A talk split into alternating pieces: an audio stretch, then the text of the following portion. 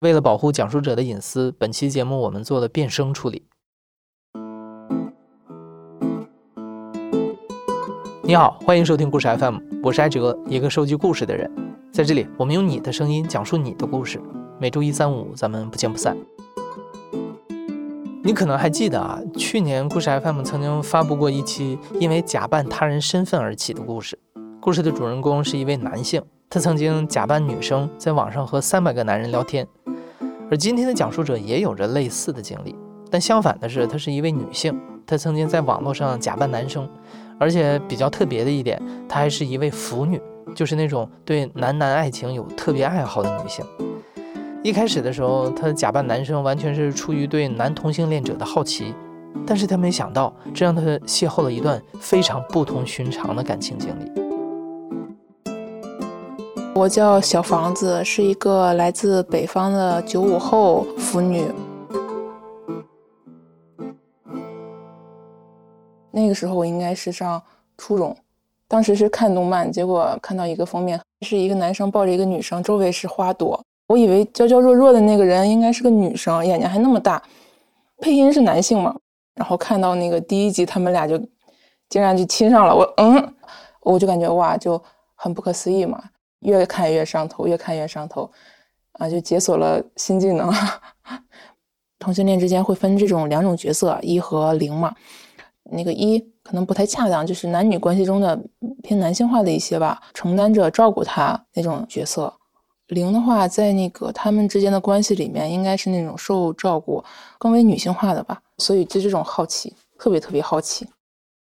作为一个腐女，小房子对男同性恋者的世界产生了非常强烈的好奇心，所以她想方设法的想要靠近这些男同的生活，想看一看他们真实的世界到底是什么样的。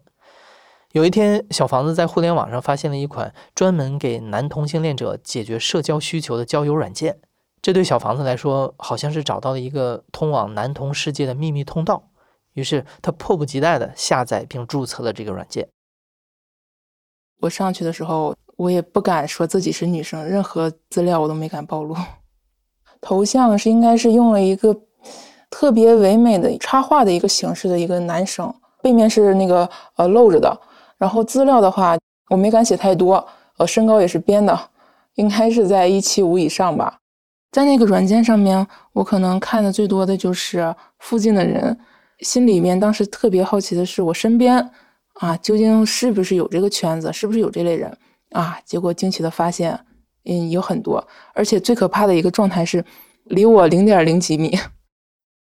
我刚工作嘛，然后到那个新公司的时候，我当时应该是在家里，晚上的时候很习惯性的打开了这个软件，突然我看见有个人跟我说话，呃，他先说了一句应该是 “hello”，然后发了个笑脸，很可爱的那种笑，然后我就回了一下，我说啊你好，很很官方，很正式。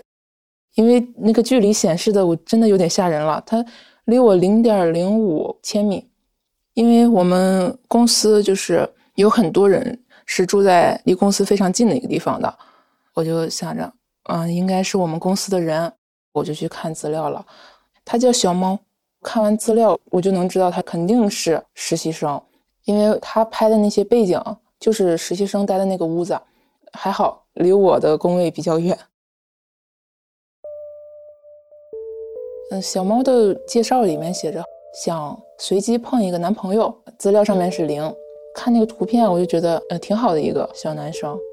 照片上露脸的其实不多，但是大多数都是那种吐槽生活的，略微带了那么一丝可爱，还有有一点点那种活泼的感觉。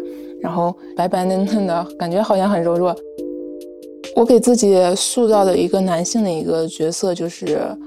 比较高冷，带那么一丝丝的细心，比较关心他，有时候还是比较腹黑的，喜欢跟他开开玩笑，还会时不时的就是消失一下，增加一下这个神秘感。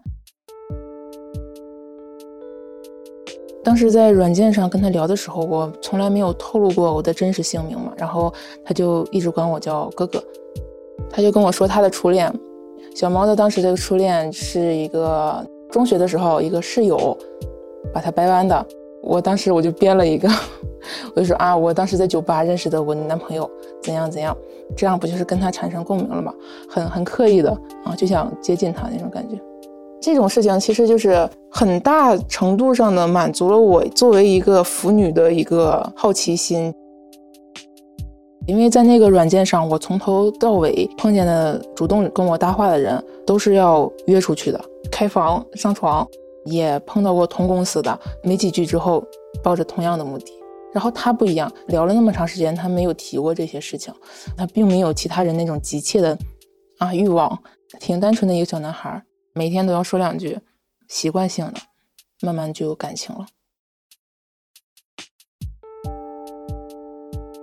我会给他带来一些不一样的东西，帮他解决一些他想不明白的事情。因为我跟小猫是生活在同一个环境，工作也是在一起，对他跟我倾诉的一些不愉快的事情会有一些共鸣。他有事就想找我说，他是面临着就业方向吧，也不知道自己能干什么，感情上面又是一团乱麻。我就劝他，我说：“哎呀，都要经历这种事情嘛，嗯，你要慢慢来，一件事情一件事情的做。”我就安慰为主，但是也没有做实际的事情，真的像那种渣男一样，我就动动嘴。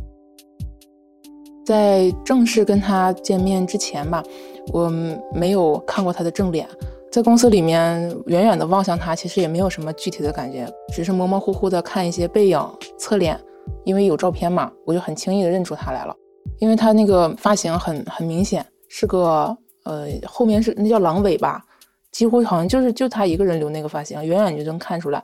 他喜欢穿那种宽宽大大的衣服，运动鞋穿的比较多，走路还是有点呃弯着弯着腰啊，驼着背。小猫的身高嗯应该在一八零以上，小猫整体的外形跟我的呃想象中的差距还是挺大的。因为之前是受到那些影视作品啊、漫画的一些影响，我印象中的灵就是那种比较瘦瘦弱弱啊、白白净净的，至少他不会那么高，不会那么的壮。他会猜我在哪个部门、哪个工位，吓唬我。我路过了你的工位后面啊，你的桌子怎么怎么样，我就会吓一跳嘛。但是我还不敢动。我怕他真的是在我身后，然后有一次他很明显的在我们那附近慢很多很多的走过去，然后我当时我就拿出手机，我就跟他说：“你走这么慢是为了让我看见吗？” 当时给我的感觉就像是一个小游戏啊，我在暗处默默的观察他，扮演一个比较想喜欢他又不敢，然后又好奇，很复杂的一个感情。我跟他聊了一个月，在那个软件上。那个时候，小猫跟我聊着聊着就说这个软件不太方便嘛，提出说要加那个微信。我想着啊，那我正好有个小号，那就加了吧。然后上面资料改一改，头像改一改，然后就加上了。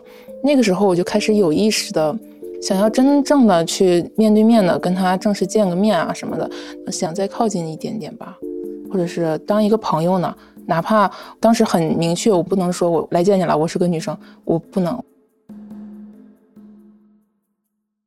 于是，为了在线下跟小猫成为朋友，小房子以哥哥的身份给小猫介绍了一位来自同一个公司的女徒弟，而这个女徒弟实际上就是小房子本人。小猫在网络上一直管她叫姐姐。小房子想有机会可以利用这个徒弟的身份跟小猫在现实中见个面，也是从这个时候开始，这个角色扮演的小游戏正式升级了，他们之间的关系也开始向着意想不到的方向发展。然后我就有一搭没一搭的会跟他说，呃，我有个徒弟，就是这个徒弟其实就是我本身我自己。然后我们俩关系很好，他我什么事儿他都知道。他之前跟我聊天的时候，就经常会提及到他几号几号要过生日，我就想着要不要送他个礼物啊什么的，我就直接提前选好了一个按摩棒。嗯，当时送这个按摩棒，其实也有一部分原因就是符合我这个哥哥又闷骚又。又坏的这种设定的这个角色，考虑了很久，还是决定就是以我女性身份跟他线下见面，给他送礼物。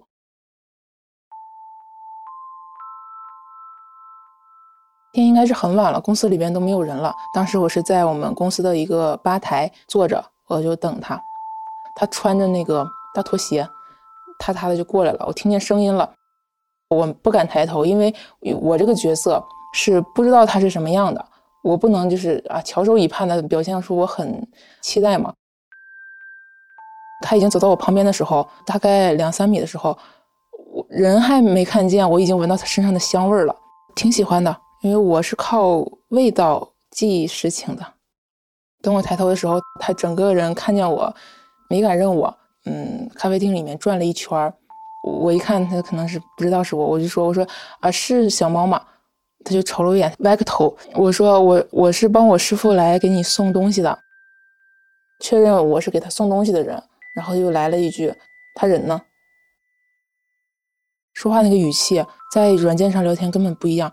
小猫当时在网络上跟哥哥聊天的时候，他是以那种撒娇、比较弱势的，至少说话很温柔的那种，后面会加一个什么吧呀啊语气词。线下跟我见面的时候，整个人挺阴沉的。我一愣，我就说：“啊，他临时开会，然后让我给你送过来，说这个东西挺重要的。”他其实整个人是脸是黑的，特别特别生气，眼睛一直在盯着周围，环顾四周。他以为他跟他在软件上聊天的那个哥哥是在暗处看着他的。当时我手都在抖，然后我说。你别生气哈，他真的是有事儿，然后我赶紧跑了。我走的时候，我好像听到了一声很重很重的一个叹气，就就这种。然后回去的那个走廊里面，一路我都能闻见他的那个香水味儿。见完面之后，我觉得原来他对网络上的那个哥哥的状态跟对我不一样。通过这，我就确定了一下他。真的对哥哥付出一些感情了。回到家里之后，我是过了一个小时左右，我整个人是抖的，我才打开那个软件，跟他说：“我说礼物收到了吗？”他就说：“你为什么送我这个？你知道吗？我是当着我们室友的面打开的。当时其其实我在软件上扮演那个哥哥那个角色挺坏的，然后我就我就逗他嘛，我就说你。”送你一个按摩棒，那我就不用见我了，需求也可以得到满足。然后他就彻底就炸了，你就说你我见你就是因为这个嘛，在你那儿就觉得我是就是这么个人了是吧？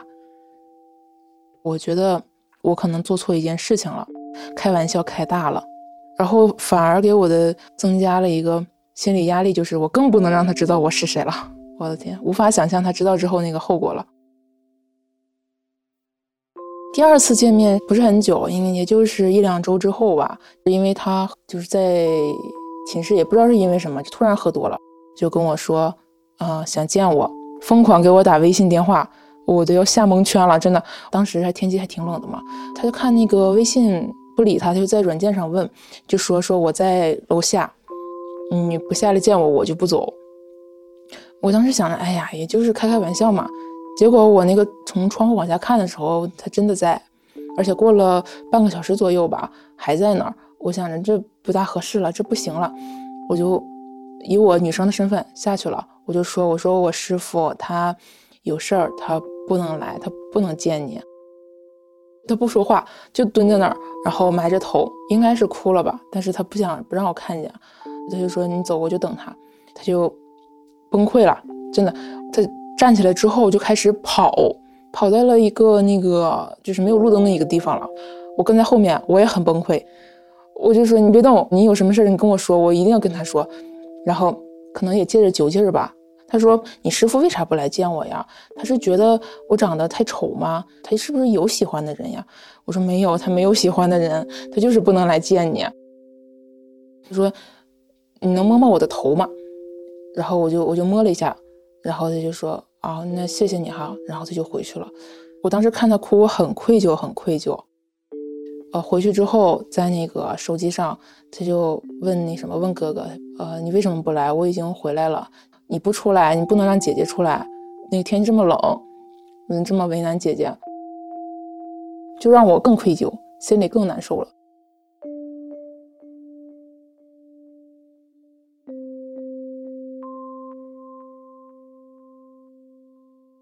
在这之后，小房子还以姐姐的身份跟小猫见过一次面。在见面的过程中，小猫不停地问他关于哥哥的事情，也表达了他对哥哥的喜欢。小房子完全没有想到，一个出于好奇而开始的游戏，让小猫对这个虚拟的哥哥投入了这么多的感情，而小房子自己似乎也已经离不开小猫了。随着愧疚感的加深，小房子开始后悔最初的做法，但是这一切已经覆水难收了。如果继续隐瞒身份，他就必须不断的用一个谎言去圆另一个谎言。再这样下去，他无法估量会对小猫造成多大的伤害。于是他决定向小猫坦白。我实在是骗不下去了，也圆不过来了。这么长时间对他也是有有一点好感的，再加上我吧，一直想抛开哥哥这个身份，就是我以姐姐这个女生身份，我就是多接触接触啊，我们之间成为朋友，想跟他坦白。当时是聊了十二点后半夜吧，然后我就说那个你睡吧，明天可能会跟你见，我让你看看我是谁。一晚上我没有睡觉，是真的就睡不着了。白天的时候。我就远远的能看见他走过去，他还会微信上跟哥哥说说：“哎呀，晚上会跟你见面，你会什么心态呀？那那你见到我，你会不会不喜欢我？喜欢我的话，你就那个摸摸我的头；如果你不喜欢，你就走掉就好了。”我当时我因为一晚上没睡，我脑子很昏很沉，然后再加上这种羞愧，然后我就跟他，当时我跟他说了一句话，我说：“你一天不要跟我说话。”然后我说到时候你就知道了。这句话我重复了不下三四遍。我们那个约见面的地方是一个 KTV，在楼底下我就已经不敢上去了，但是看了半天我就不行，已经到这了就去吧。上去之后，包间里面很吵，他放着歌，然后我偷偷的从那个包间上面有个小窗户嘛，抬头看了一眼，他其实也看到门口有人了，就往这边走了。然后他刚要起身的时候，我已经推门进去了。看我进去之后，他就愣在那儿了，很迷茫的一个眼神看着我说：“你怎么来了？”然后他就把那个音乐关掉了嘛。我什么也没说，我就拿着手机我就坐过去了，手机就给他了，就是那个界面是那个软件。我说：“其实我就是你哥哥。”他就把那个聊天记录全部翻了一遍，就是眼睛已经对就是不对焦那种，很迷茫，就看了一圈然后又最后看了我一眼说：“你意思是？”我这么长时间聊天的一直是你，我说对，然后他就嗯不说话了，低着头，然后点了根烟，一直抽一直抽，直到抽完之后，我们俩一句话没说。最后抽完之后，他就说：“哥哥不存在是吗？”我说：“其实也存在，我就在这儿呢。”好像他整个人的那股气儿都已经泄了似的那种。哎呦，当时看他那个反应，我就。心里难受的不行，是我自己崩溃了。我就说你不骂我两句吗？他说骂你有什么用？骂你哥哥又不会真的出来。我我就我就说我真的那个对不起。我说是是我骗了你吗？我一直重复这句话，然后他就笑了一下。后来他说走吧。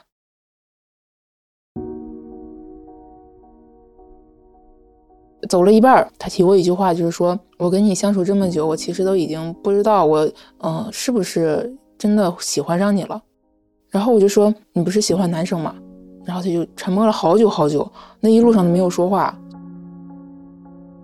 我们待到很晚很晚，我们就是逐渐的看着路边那些路灯一个一个灭掉的，包括对面那些楼啊什么的那些装饰的灯也慢慢的熄掉了，最后只剩下那个月亮的那个光映到那个水上，然后我才能看清他的那个脸的一个轮廓一点点。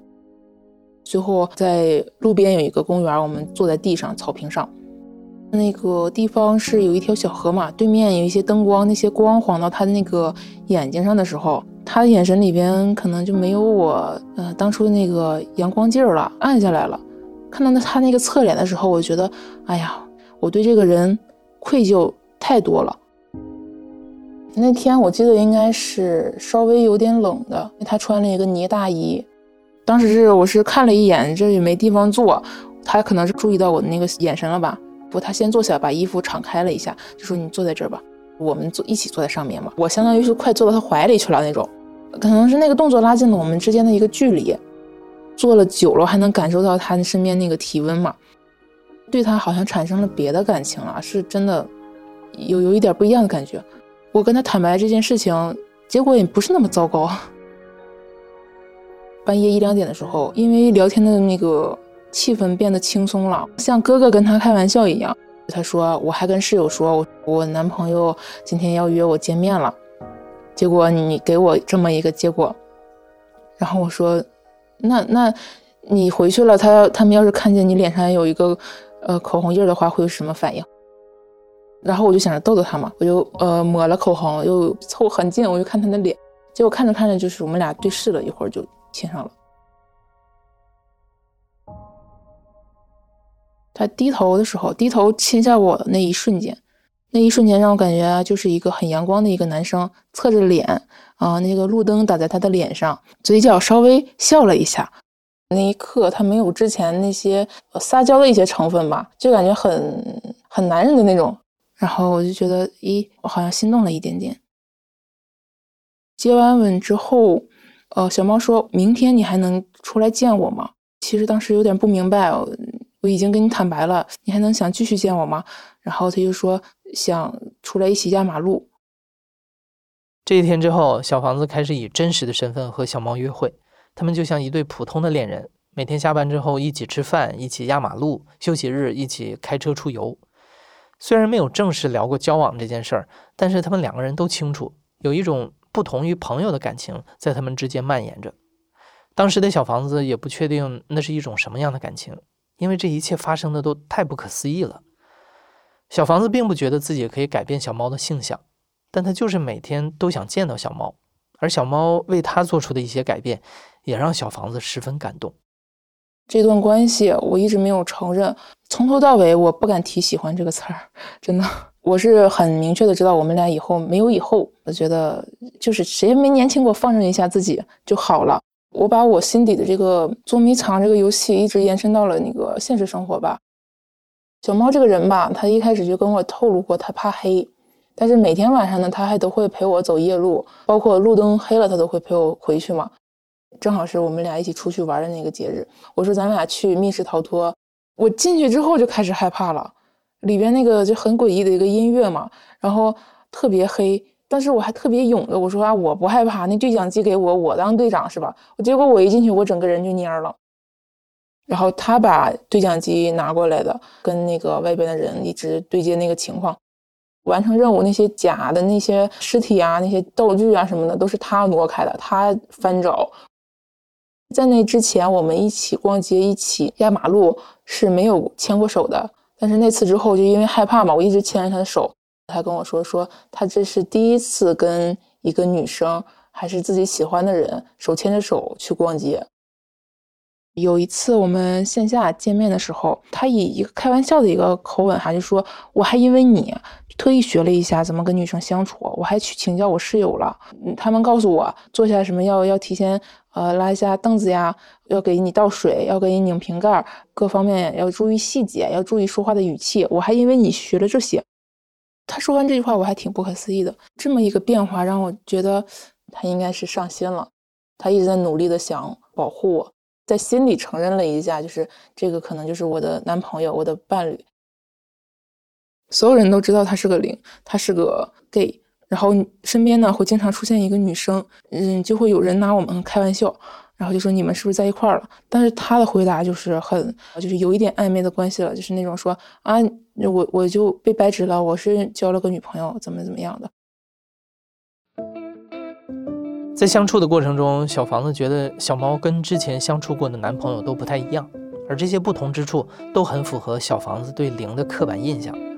比如，小猫拥有的化妆品和护肤品比小房子还多，而且每次出去旅行都会花很多的功夫来打扮自己。再比如，小猫总是会不经意间留意身边的男生长相和穿着。实际上，小房子并不介意这些，这种相处模式时常让他觉得新奇有趣。但是，因为小猫的性取向并不是女性，他们之间也有着一些不可调和的矛盾。后期我们相处的时候，都会有一些亲下脸或者哪怕是接吻这种更加亲密的一些动作，但是一般都是他主导的。有一天我们晚上压完马路，是他开车送我回家的时候，临走之前就是主动就是亲了我一下嘛，然后我们就接吻了，因为看他有反应。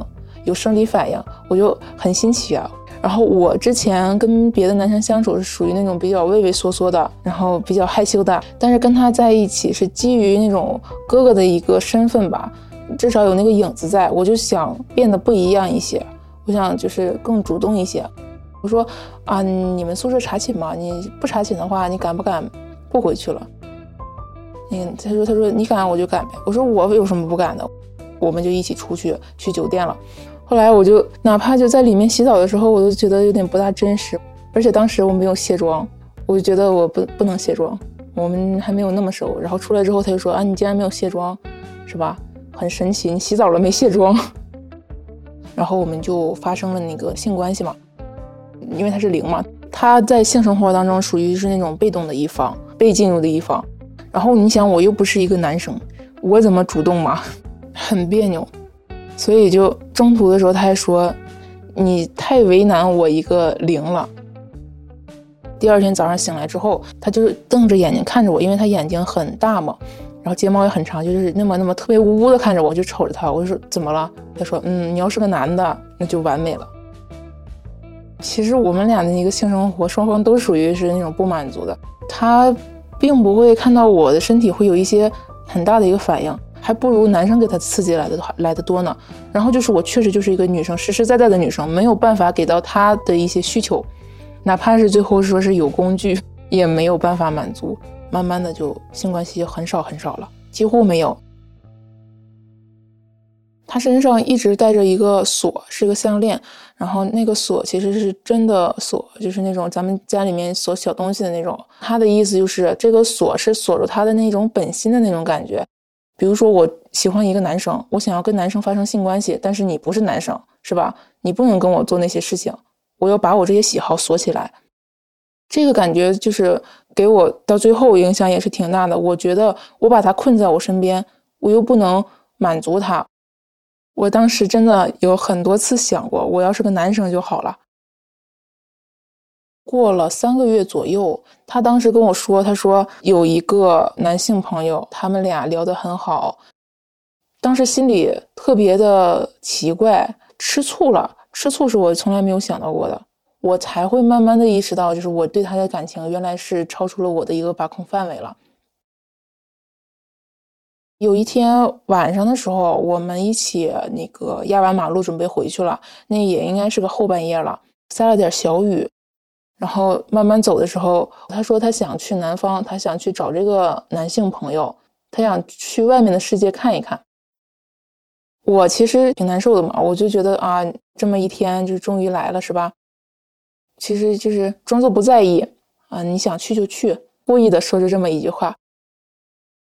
路口所有灯都是暗的，就像我们走进去一个黑洞的那种感觉。当时他说一句，他说。你是我第一个喜欢的女生，那是他很明确的一句表明他心意的一句话了。就算在那个时候，我心里已经很难受了，我也没有表明过，就是我喜欢过你啊，我也想要留住你。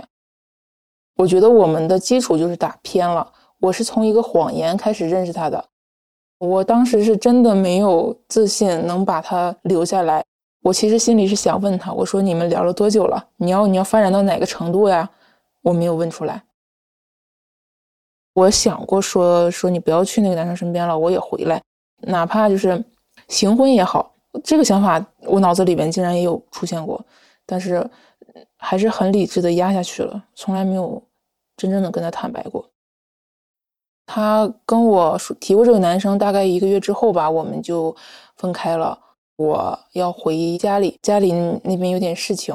我们当时已经确定了，就是我回家之后处理完事情，再回到公司的时候，他就已经去到那个男生身边了。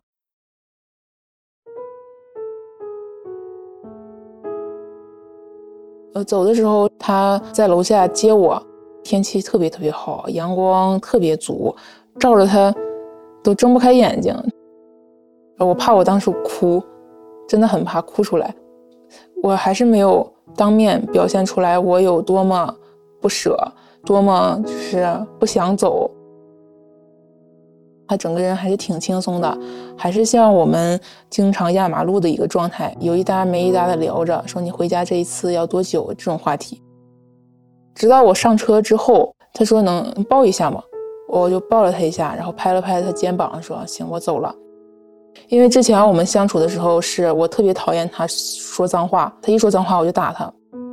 后来他就骂了我一句，他就他就说小房子，你怎么你怎么怎么的，我都骂你了，你还不回来吗？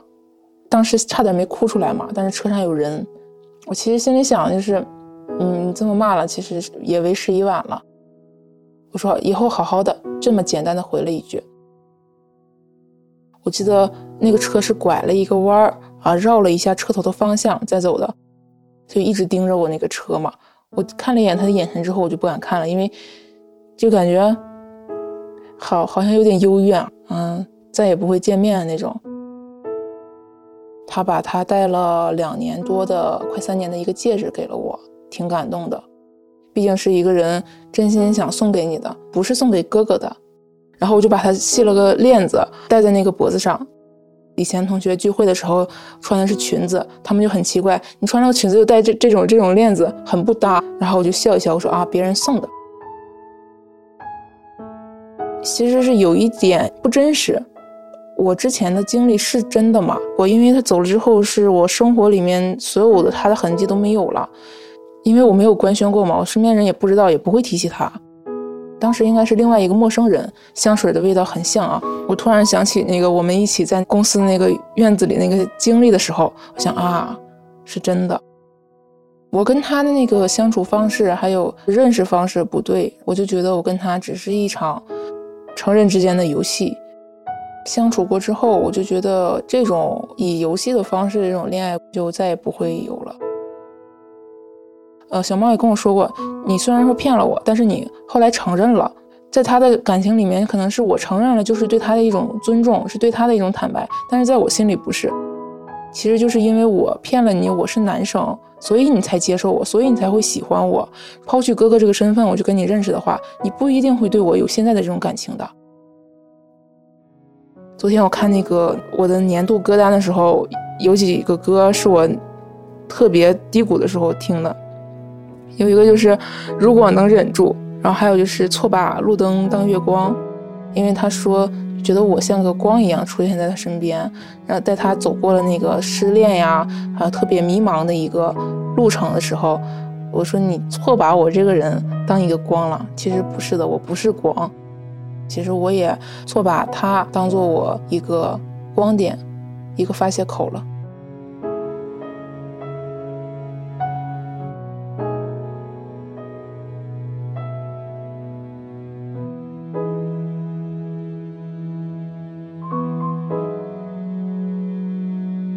现在正在收听的是《亲历者自述》的声音节目故事 FM，我是主播哲。本期节目由赵真怡制作，编辑林峰，声音设计孙泽宇。混音孙泽宇，实习生严静文，感谢你的收听，咱们下期再见。